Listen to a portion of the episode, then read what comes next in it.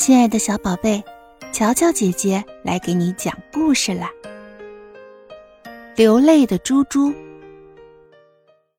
早晨的时候，猪娃便赶着一群猪到野外，猪们四散去觅食，猪娃坐在树荫下，一遍遍地数着那些猪。猪娃这年十岁，他是孤儿，在村里吃着百家饭，从六岁开始就给村里人放猪。那些猪渐渐地和他都熟悉了。每天早晨，他站在村中，稚嫩地喊上一嗓子，各家各户的猪便从院子里跑出来。于是乡亲们都开始叫他猪娃，也没有几个人知道他叫什么。猪娃猪娃的就这么叫着，日子便如河边的青草，黄了又绿，整天的混迹于一群猪中。猪娃似乎已经习惯了。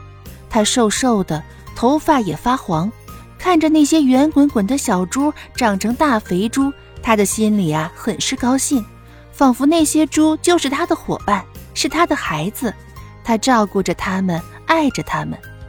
上午的时候，猪们吃饱了，便纷纷躺倒在河边大睡着，猪娃儿便从树荫下起身，跑回村头，站在小学校的教室墙外，听着里面上课。他听得比里面的娃们还要认真，虽然大多听不懂，可是他就喜欢站在那儿听。有时他会捡一些别的孩子扔掉的作业本什么的，然后回到树荫下，用一根树枝照着在地上写。每年冬天的时候，猪娃都是最难过的时候，因为整个冬天那些猪都是圈在各家的院子里，大地上冰封雪盖，再也不用放了。他也同样整个冬天都窝在被子里，想着那些猪。有了大把空闲的时间，他就继续在院子里，在雪地上画那些字。虽然他不认识那些字，可是他都会写。别的孩子都不和他玩，嫌他身上有猪味儿。